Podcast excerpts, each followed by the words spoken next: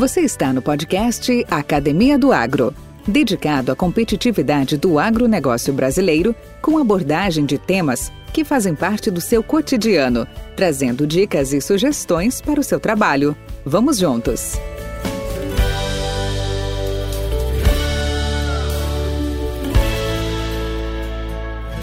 Olá, olá pessoal, grato por estarem aqui conosco no podcast Academia do Agro. Eu sou Valdir Franzini, apresentador deste podcast e, como todos sabem, tenho compartilhado aí boas dicas e depoimentos para todos aqueles que, de forma direta ou indireta, dedicam seus esforços e seus conhecimentos ao setor agropecuário, ao agronegócio que tanto nos orgulha e engrandece a sociedade brasileira produzindo e ofertando alimentos, energia, sustentabilidade ao mundo inteiro. Para você que anda preocupado, insatisfeito, perdido ou desanimado nesses tempos de tantos acontecimentos impactantes, hoje nós vamos ter um tema e vamos tratar de um assunto bastante inspirador e que irá com certeza ajudá-los a encontrar uma oportunidade disfarçada para o seu negócio. Aí, já dei a dica, hein?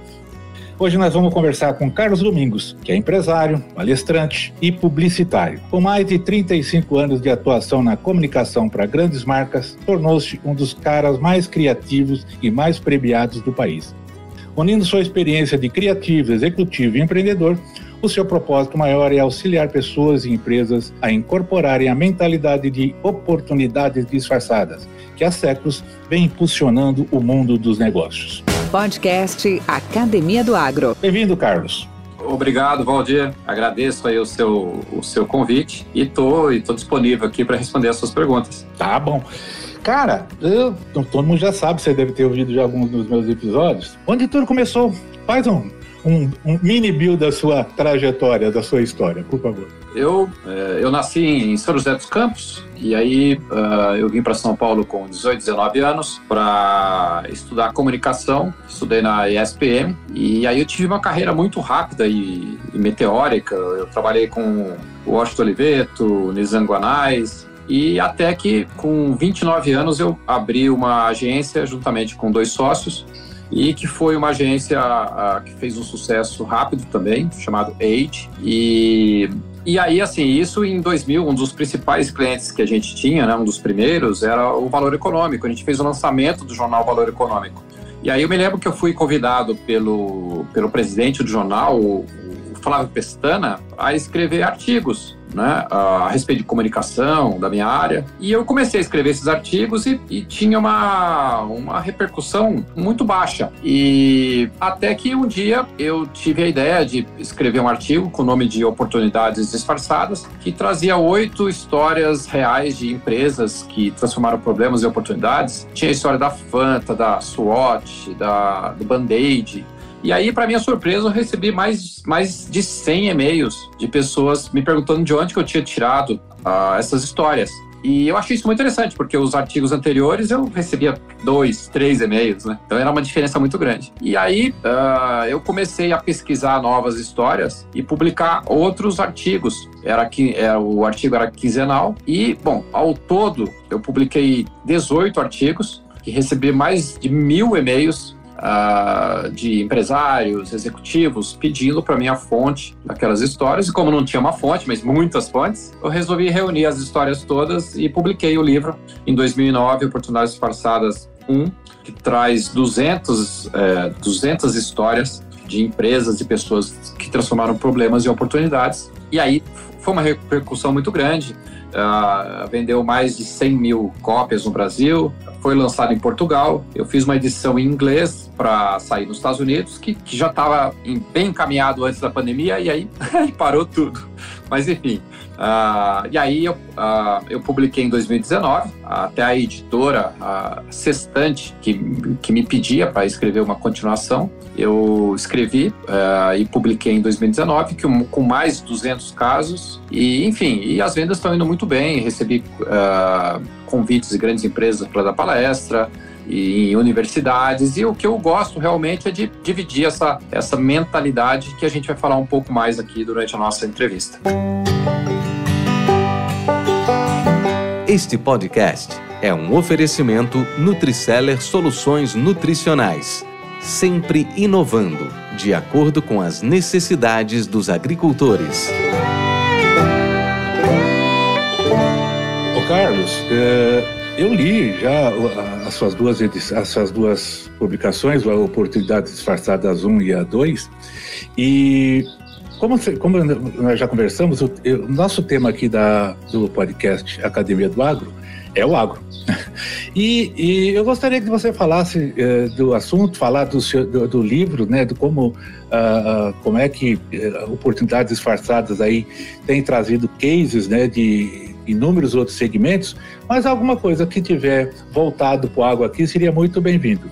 Fala um pouco como é que surgiu então a oportunidade disfarçada. Você já deu uma, um introito aí, né? Como é que foi essa montagem e como é que o que, que você traria de alguns cases para nós? Basicamente, essa, essa mentalidade é a gente encarar os problemas e quando eu falo os problemas né, é, relacionados ao mundo corporativo, que são as crises, as, as dívidas, problemas com funcionários, é, insatisfação de cliente, falta de recursos. Né? Então, são esses problemas que os empresários enfrentam diariamente. E, e o interessante é a gente perceber que as maiores invenções e marcas vieram justamente dessa, dessa mentalidade. Né? As pessoas acham que é, é num cenário otimista, com muito recurso, que surgem as inovações. Mas a minha pesquisa mostra que ela surge, na verdade, num ambiente de grande necessidade e muitas vezes de falta de, de recursos, né?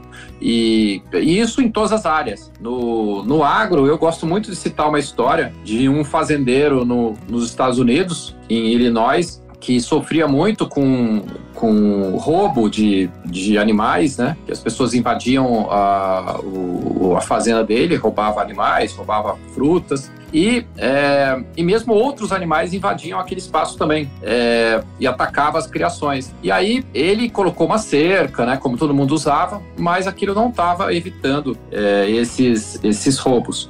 E aí ele estava pensando nisso quando ele foi numa, numa, num evento numa cidade próxima e viu uma inovação em outro segmento, que era no segmento de trens, né, de ferrovias, que os trens tinham colocado umas pontas de metal para evitar que bois se aproximassem das ferrovias. E ele olhou aquilo e achou muito interessante e falou: e se, e se uh, a gente fizesse uma cerca que tivesse essas pontas, com certeza afastaria animais e, e seria mais difícil para um, um marginal, um bandido entrar na, ali na minha área, né?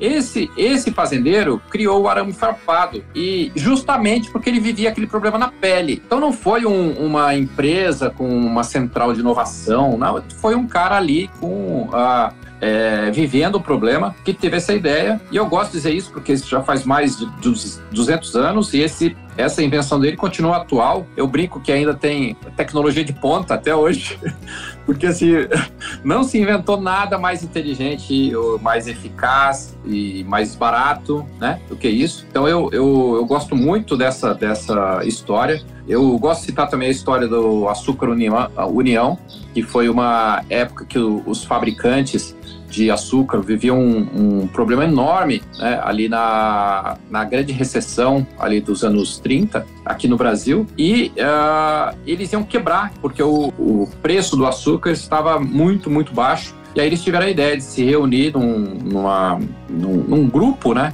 Porque eles pensaram que num momento de dificuldades, você junto, é, se reúne com o seu concorrente, você pode, quem sabe, encontrar uma saída juntos, né? E aí eles criaram essa cooperativa e deram o nome justamente de Açúcar União. E virou esse sucesso líder do mercado que até hoje, aí, quase 100 anos também, ah, eu gosto muito dessa história. O Nescafé foi uma, uma invenção também, no momento em que se queimavam as sacas de café, porque elas não tinham muito valor. E, e aí, uma empresa teve a ideia também de de tentar usar aquele excedente para criar um, um, novo produto que tivesse um valor mais agregado. Então, assim, eu estou citando só alguns, alguns exemplos para dizer que, assim, todas as marcas, praticamente todas as marcas que a gente vê, de é, as mais conhecidas, as grandes invenções, elas surgiram num ambiente de grande necessidade. E, e, esse, esse é o meu trabalho, né, de levantar e mostrar isso, porque já está já está provado aí. Tem, tem uma, uma pesquisa americana mostrando que quando você, você conta as histórias de sucesso a partir da dificuldade, do obstáculo é, do seu início, né? você acaba inspirando muito mais do que simplesmente contar histórias de sucesso com, com, com, com grande lucro, né, com grandes vendas. Você tem que mostrar no início, porque as pessoas se identificam com a dificuldade, com a, a falta de recurso, com as crises, e aí assim a gente consegue ajudar a, as pessoas. Esse podcast faz parte da rede Agrocast, a primeira e maior rede de podcasts do agro do Brasil. Acesse www.redeagrocast.com.br. Podcast Academia do Agro. Ô, Carlos, uma curiosidade. Eu li, como eu disse, já os dois, os seus dois trabalhos e ali tem dezenas de casos, né? Quantos casos você uh, elencou nesses dois livros? Então, em cada, em cada livro é cerca de, de 200 casos, mas eu tenho mais de 2 mil casos uh, selecionados. É, que eu vou, eu estou escrevendo agora um livro Oportunidades Disfarçadas Brasil, que eu estou entrevistando grandes é, empresários que tiveram também início, início muito difícil. Na semana passada entrevistei o Alberto Saraiva da, do Habibs. Ele começou a, a, a, a, trajetória dele. Ele queria ser médico, ele estava na faculdade de medicina, quando o pai dele foi assassinado numa padaria.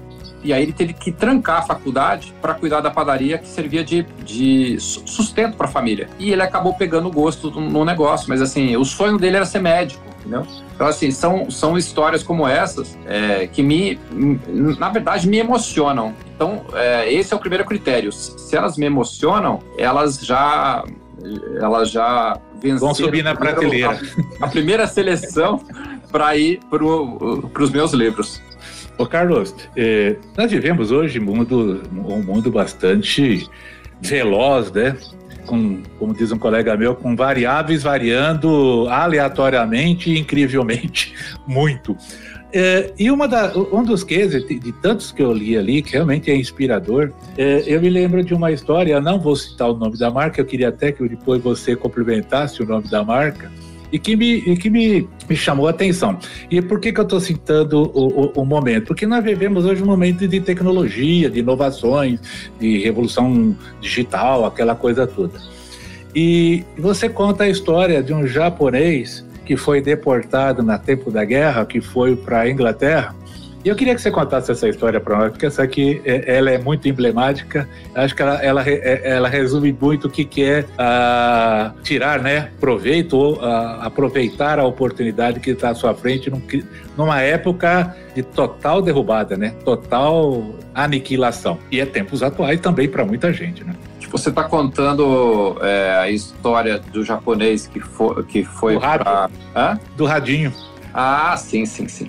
É, essa história é muito, muito interessante porque uh, a gente imagina as grandes marcas como uh, resultado de um grande planejamento, ou pelo menos a gente conta isso quando você olha do ponto de vista de uma retrospectiva, uh, parece que houve um grande planejamento, mas na verdade que você percebe que são pessoas normais, de carne e osso, vivendo inseguranças, é, o medo do fracasso e que conseguem ser, é, essas pessoas conseguem ser muito criativas é, naquele momento de dificuldade. Esse japonês era logo após a Segunda Guerra Mundial, em que o, o, o Japão estava, estava quebrado e uma marca que produzia esses rádios é, queria entrar em outros mercados, porque o mercado japonês praticamente não tinha, não, não, não tinha, vamos dizer assim, espaço, né? As pessoas estavam muito empobrecidas e uh, ele foi enviado para tentar vender o rádio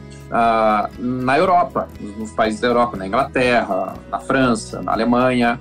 E onde ele chegava, ele sofria preconceito. Então, não só por ele ser japonês, como os produtos japoneses terem a fama de serem ruins, né, de, de terem uma qualidade é, baixa. E, e, ele visitou as, a, a, as lojas e ninguém, ninguém queria. Uh, aceitar, correr o risco, comprar, enfim, né? E aí ele teve uma ideia que eu acho muito interessante, que ele, uh, ele conseguiu convencer um lojista a deixar o rádio exposto. E, e só se o rádio fosse vendido que ele receberia, receberia alguma coisa, né? Então não tinha risco nenhum para o lojista, foi a única maneira que ele conseguiu uh, convencer uma loja expor rádio. E aí ele, ele viu o rádio ali, ali, na vitrine e saiu e ficou olhando da rua. E ninguém se aproximava, nem, não chamou a atenção de ninguém. E aí ele teve uma ideia, que eu acho muito legal, que ele viu alguns estudantes é, ali na esquina conversando. E ele chegou para os estudantes e falou, olha, vocês querem é, ganhar um dinheirinho fácil. E até brinco no livro, né, que estudantes em qualquer época, em qualquer lugar, precisam de dinheiro. E aí eles disseram, mas o quê? O que, que a gente tem que fazer? Você tem que. Vocês precisam entrar naquela loja ali e pedir para ouvir o rádio. E depois vocês uh, devem fazer elogio pro rádio, que o som é bom, que o design é bonito.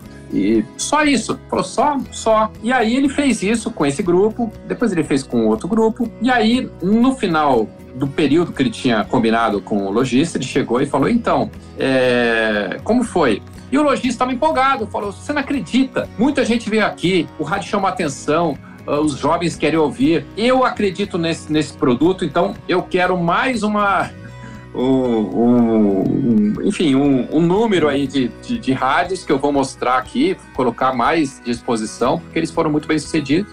E esse japonês ele, ele começou a repetir isso em outras lojas e foi assim que a Sony entrou na Europa. Então, olha que coisa interessante. Essa dificuldade de ninguém querer o seu produto, e ainda mais, tinha até preconceito com ele, é uma situação que eu imagino que muita, muita gente vai se identificar ou, no mínimo, ela vai falar: olha, realmente eu estou tendo dificuldade de vender o meu, o meu produto, o que, que eu posso fazer para promover, né, usando, usando a criatividade. Então, uh, eu gosto muito dessa história também, ainda bem que você lembrou, e é, porque é só uma das histórias que mostram aí como que criatividade e aquela aquela empolgação, né, de uma pessoa que realmente quer vencer as dificuldades, é, elas conseguem é, avançar vencer, né? Eu vou aproveitar essa, esse case, você até citou duas dois conceitos interessantes e até é uma pergunta que queria te fazer. O que, que diferencia uma boa ideia de uma oportunidade disfarçada? Será que existe diferença entre esses dois conceitos? Quando aproveitar e aplicar um ou outro? Então, o, eu, eu sou. É, a minha formação é de, em criação, né? Então, uh, uh, nós que atuamos em comunicação, a gente é muito criativo, a gente tem muitas ideias. E a gente imagina que ideias, o mundo está cheio de ideias. E é, então, assim, como apenas uma boa ideia, é muito difícil, uh, vamos dizer assim, emplacar só uma boa ideia.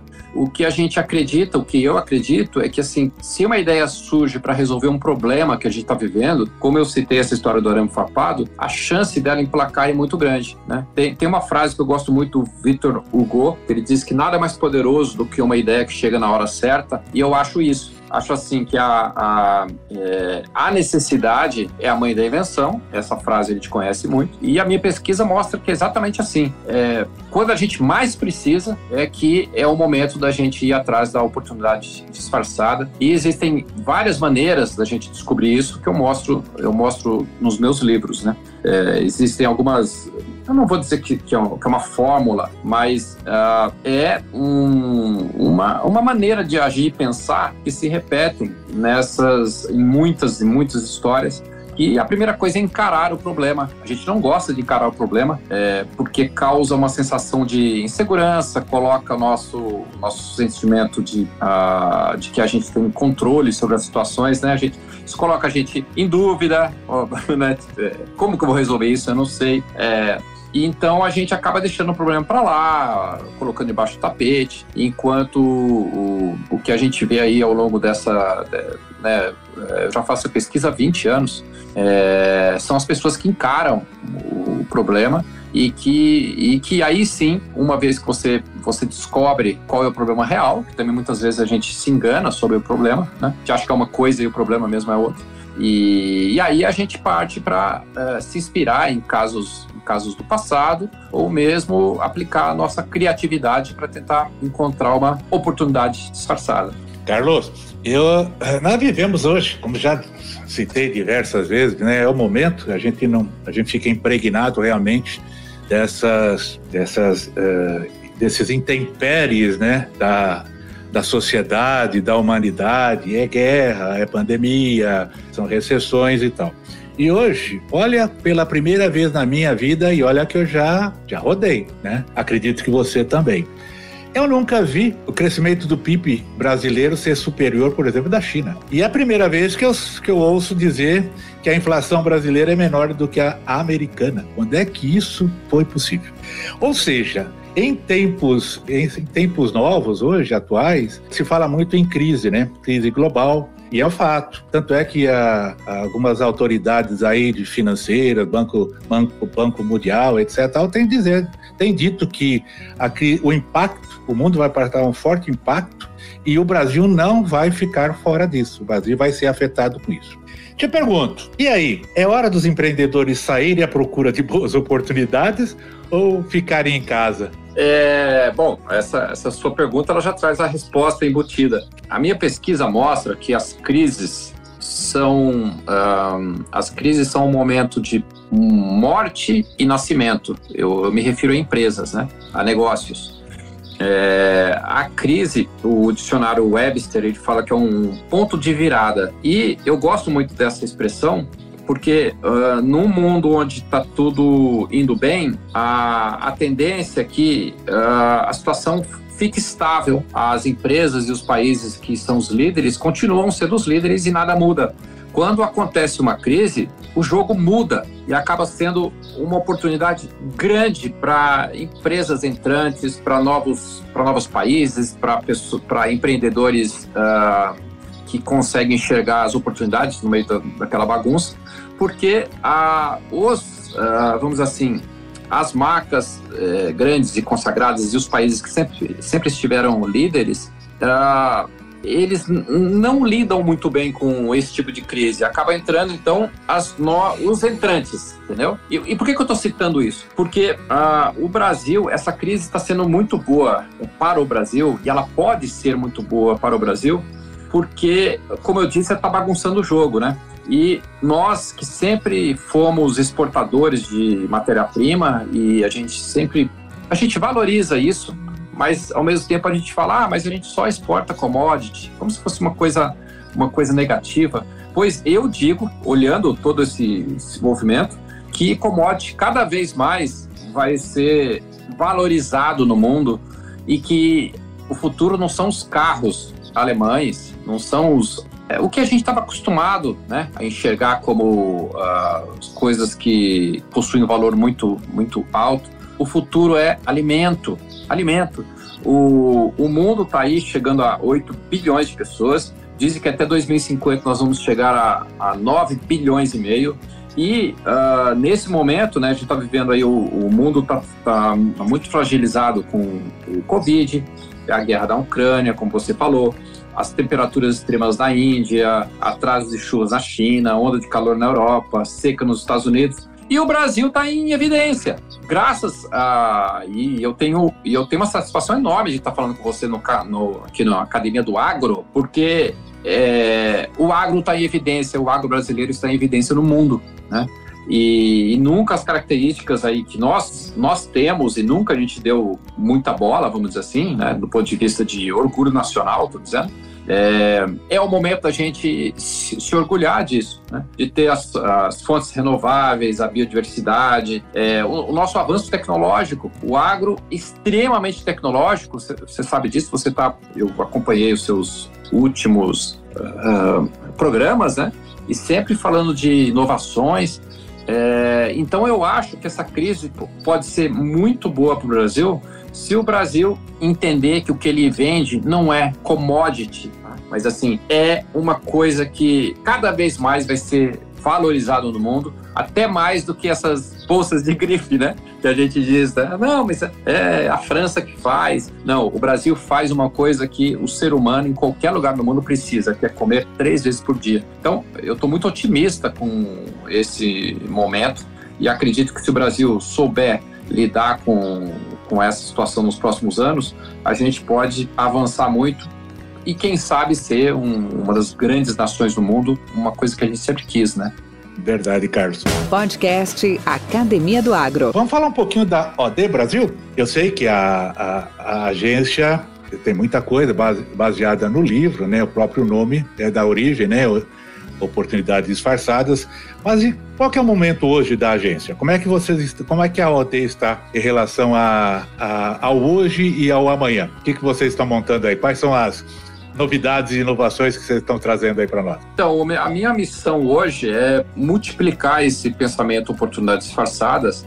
E então eu estou dando muitas palestras em universidades, em empresas, onde eu tento dividir essa ideia, mostrando que problemas podem trazer oportunidades e como o Brasil tem muitos problemas, ou seja, aqui que é a terra das oportunidades, né? Eu, eu costumo dizer isso e quando eu digo que o Brasil tem muitos problemas, é, as pessoas concordam, concordam que realmente é aqui que a gente pode encontrar grandes oportunidades.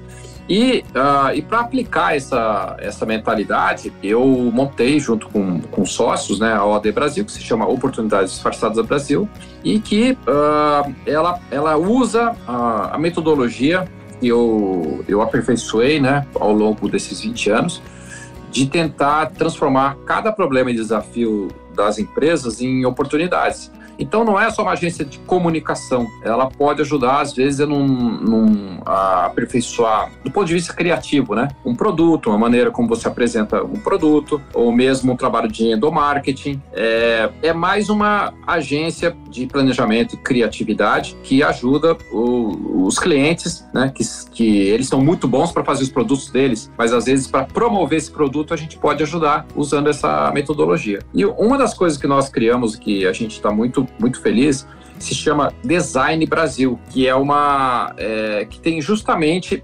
a, o objetivo de agregar valor aos produtos brasileiros que são exportados, né? Porque assim, eu tive a oportunidade de morar em Londres durante dois anos e, e eu pude pesquisar como grandes nações conseguiram virar sinônimos de produtos de qualidade, como por exemplo a Dinamarca com design, a Alemanha com os automóveis, a Suíça com chocolate, a Coreia do Sul com a tecnologia. Né? E eu, eu pude estudar como que eles se vendem, como que eles se apresentam, e é tudo feito de uma maneira muito profissional. Então, uh, eu, uh, quando a gente criou esse Design Brasil, a nossa ideia é justamente tentar uh, aplicar aos nossos produtos nacionais, como da pecuária e da agricultura, colocar essa apresentação internacional uh, com uma estética e um discurso, um storytelling, como se diz, se diz muito hoje, né?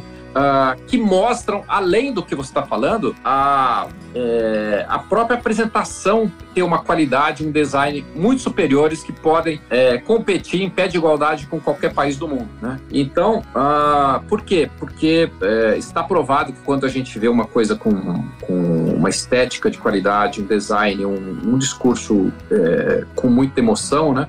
Ah, isso desperta a, a, dopamina no cérebro. A dopamina é o mesmo, é um, é um componente né, que, que, que o nosso cérebro produz, é, especialmente quando, quando a gente está apaixonado, quando a gente gosta de alguém. Então, ah, essa, essa sensação é, faz com que a gente se, se sinta seduzido por coisas bonitas e que justamente por causar essa sensação boa, a gente, a gente tem a impressão de que funciona melhor. Então, a nossa missão é justamente essa: é mostrar o nosso produto como se fosse uma joia, entendeu? A gente não tem que imaginar que o café, o algodão ou um, um, um boi que é criado ali no, ali no Pantanal é só mais um. Não, ele tem a nossa excelência, tem a nossa tecnologia, tem a nossa energia, tem a nossa história do nosso povo, do nosso povo que ama, né? É, isso e que tem 500 anos de experiência nisso. a gente já vem é, exportando, exportando madeira, laranja, borracha, algodão, há tanto tempo. Né? Então, é hora da gente, a gente parar de ter essa imagem de que é, isso, isso vale menos e mostrar com orgulho de que a gente tem um tesouro na mão, que o mundo inteiro valoriza e, e de novo, no momento que o mundo está olhando para isso, está olhando para nós. Né? Então, a gente já está trabalhando com algumas marcas uh, nesse sentido mas o objetivo é justamente tentar uh, ajudar o, o, Brasil a aproveitar essa oportunidade disfarçada que acontece no momento de crise mundial.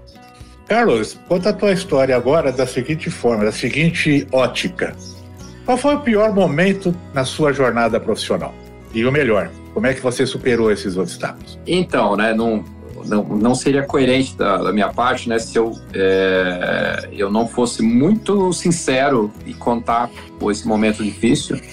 E foi quando eu abri minha, minha agência em 2000 e ela teve um, um sucesso rápido. Teve, é, a gente conquistou clientes grandes, como a Nike, a própria Sony, é, a Dell, outras marcas grandes. Mas em determinado momento, um sócio que, que é muito querido e que, que já faleceu, ele saiu e ele saiu bravo, um espanhol. o espanhol brinco que ele te ama e te odeia na mesma, na mesma proporção, né? Ele saiu muito, muito bravo e assim, ele, é, ele fez questão de, de, de, de tirar toda a equipe criativa da agência e também Uh, ligou para os clientes, alguns clientes saíram da agência. A gente entrou numa crise, é, resumindo, eu e a minha outra sócia. E a gente chegou a ficar muito endividado até, né? A gente pagava os salários, mas uh, a gente ficou naquele gap que não entravam os, é, outros clientes para repor as perdas. E. Uh, mas só que nesse momento eu já escrevi o livro. E eu comecei a olhar os casos todos e falei: é nesse momento que a gente tem que agir. Eu não posso esperar calmamente, é, é, ter esperança de que a situação vai mudar. Né? É, a cada mês aumentava a dívida, porque a gente tinha que pagar os salários, e isso era uma questão de, de honra, né? você não vai atrasar o salário do, da equipe. E aí eu falei: tá bom, então é hora da gente ir para cima, né? Então, inspirado em algumas histórias que eu tinha lido ali, eu falei: olha, a gente é uma agência que tem grandes talentos, que já te, atendeu grandes clientes e que tem. Uh, eu posso contar essa história através de um, de um, um livro, um folheto grande, muito bem impresso, usando essa preocupação estética, como eu disse, né? Então, naquele momento, inspirado naquelas histórias, eu, eu e minha sócia, a gente, a gente decidiu fazer um folheto de apresentação, colocou numa caixa muito bonita e a gente foi visitar os grupos internacionais de comunicação que estavam no Brasil. A gente foi apresentar mesmo, não era que a gente estava é, vendendo a agência. A gente queria mostrar para eles, dizer que a gente estava no momento de, de, de dar um novo salto e que a gente acreditava que se tivesse o se integrasse algum grupo internacional é, seria muito bom para a gente e para o grupo também, porque a gente tinha um talento, uma história. Bom, resumindo, a gente visitou quatro ou cinco é, escritórios de grandes grupos internacionais e um deles aceitou investir na gente comprou uma parte da agência, colocou clientes novos e a partir daí a situação virou, né? E, e para nossa sorte, olha só para você ver, né, como é, as coisas acontecem. Isso aconteceu em 2007. Em 2008 entrou a crise internacional. É, da, é, e se a gente não tivesse feito esse negócio, provavelmente a gente, a gente teria que fechar a agência. Né? Então a gente se preparou ali naquele momento para é, enfrentar aquela situação ainda pior que viria em seguida. Então eu gosto de contar essa história porque assim eu fiquei muito desesperado e o livro o livro me ajudou e eu brinco dizendo que eu fui o, o, a primeira pessoa beneficiada com o livro porque eu estava escrevendo o livro. E aí eu falei é nesse momento que a gente tem que usar a criatividade para ir pensar diferente e ousar. Né? Então foi esse momento. Justamente naquele momento onde o sócio tinha saído e que é, nós perdemos clientes e equipe também, a gente estava endividado e muito difícil conquistar novos clientes, porque tinha muita concorrência. E a cada mês que passava, as dívidas iam aumentando. E eu, justamente, que eu estava impactado já pelo, pelas histórias do livro, porque eu estava nesse momento escrevendo o livro, uh, o primeiro livro, e uh, eu vi que era justamente naquela dificuldade que uh, a gente precisava ser criativo e buscar alternativas. Então, o que a gente fez foi uh, colocar as nossas qualidades, o nosso potencial dentro de uma apresentação, de um livro muito bem impresso. E aí a gente foi visitar as principais, os principais grupos internacionais de comunicação que estavam no Brasil para mostrar o nosso potencial. E um deles aceitou investir na gente e acabou comprando a agência, colocando clientes e aí a nossa história mudou e para nossa sorte, no ano seguinte, isso tudo aconteceu em 2007, e em 2008 veio a crise internacional. Se a gente não fizesse parte do grupo internacional, provavelmente a gente ia ser obrigado a fechar a agência. Então eu brinco que eu, eu fui o primeiro beneficiado pelo livro. Porque antes mesmo dele sair, como eu estava escrevendo, eu falei: é, é aqui, é nesse momento de crise, de dificuldade, de pressão, que a gente tem que ousar e pensar diferente.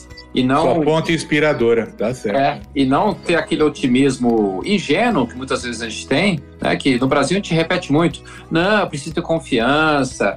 Não, acreditar que vai mudar. Gente, não muda se você não mudar, entendeu? Carlos, estamos chegando aí no, no nossos finalmente, mas eu não poderia de, perguntar para você, que é um escritor, que você conhece bem esse, esse mercado, com certeza, com certeza para todas as suas pesquisas, é um leitor assíduo. Eu já estou recomendando duas grandes obras que devem ser consultadas pelos nossos ouvintes, que é Oportunidades Disfarçadas 1 e Oportunidade Disfarçadas 2, ao qual o seu escritor, o seu autor está aqui com a gente.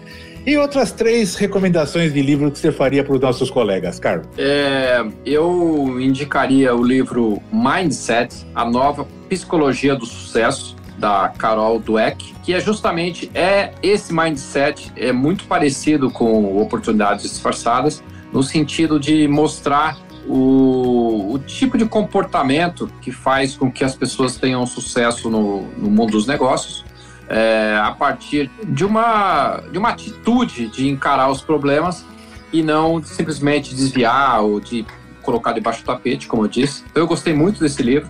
O outro é Foco, do Daniel Goleman, o mesmo autor de Inteligência Emocional. Ele fala da importância da gente ter foco para conseguir o que a gente, que a gente busca. Hoje é muito comum dizer que, ah, porque o mundo digital, as, as, as telas, então as pessoas novas, geração Z, conseguem ter atenção difusa, mas o que esse estudioso mostra é que não existe atenção difusa. Se você fizer várias coisas ao mesmo tempo, você vai fazer várias coisas mal feitas. Então ele defende isso, é, a importância do foco. Eu também gostei muito desse livro. E por último, um livro que é sobre a Toyota, que é uma das minhas marcas preferidas, é, não falo em função dos carros, né, eu falo justamente da mentalidade. Eles têm um, uma fórmula de inovação que é baseado justamente no enfrentamento de, de problemas, no levantamento de, de reclamações é uma empresa admirável na maneira como eles, eles é, pensam a, a, filosofia deles. E esse livro é do, é do Mateu May, mas se você colocar no Google, Toyota, Fórmula da Inovação, é cheio de casos também super inspiradores. Então eu citaria esses três livros que me, me foram muito úteis enquanto eu, eu, eu escrevia esses, eu, os meus dois livros. Carlos, bacana? Bacana, muito obrigado aí por essas recomendações. É, dois deles eu já tive a oportunidade de, de ler, que é o, o do, do, David Goleman, que é o é, Inteligência Motivacional e Foco, né?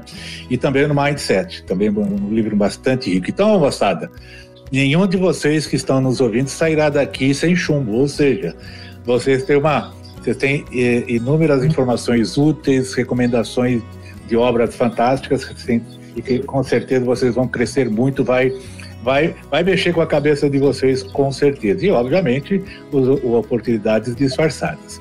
Carlos, eu queria te agradecer novamente essa oportunidade que tenha a, a academia como uma, uma arena aberta, sempre à disposição para as novas, para as novas informações, para novos temas, inclusive aí com, a, com o lançamento do OD Brasil, da Oportunidade Disfarçada, já é, já é meu convidado a retornar aqui, a gente comentar um pouco mais sobre isso aí, tá? E aí, eu gostaria que, que as pessoas, como é que as pessoas podem entrar em contato com você ou com a OD Brasil? Fique à vontade aí para expor os seus, seus contatos. É, eu acho que da mesma maneira que você entrou em contato comigo através do LinkedIn, eu eu estou disponível uh, ah, uh, para falar sobre essa mentalidade, porque eu acredito realmente que ela possa mudar não apenas a carreira de pessoas, mas também a história de empresas, marcas e do próprio Brasil. Eu realmente eu tenho essa, essa missão de tentar fazer com que a gente seja um país que consiga transformar os nossos problemas é, em oportunidades,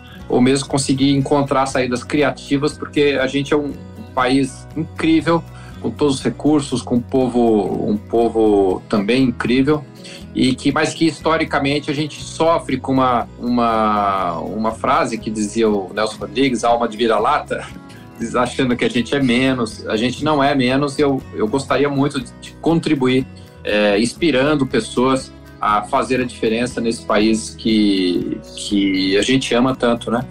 E, e quero e quero congratular você pelo seu trabalho também, porque você faz parte disso também. Né? Eu vi, eu tive a oportunidade de olhar seus últimos programas, você também é, acredita nisso. O seu, seu papel, a sua missão também é motivar, é mostrar os nossos pontos, os nossos pontos fortes e também é, o quanto que a gente pode avançar por meio de, de boas ideias, compartilhar casos. Então, fica o meu parabéns para você, Valdir. Obrigado, então, Carlos. Um grande abraço para você. Um grande abraço. Sucesso. Tchau, tchau. Obrigado. Com temas expressivos e dinâmicos, esse intercâmbio semanal visa oferecer um melhor desenvolvimento em suas habilidades profissionais e nas atividades e práticas do seu cotidiano. Somos da Academia do Agro, o podcast para todos aqueles apaixonados pelo agronegócio. Te aguardamos no próximo episódio. Até lá!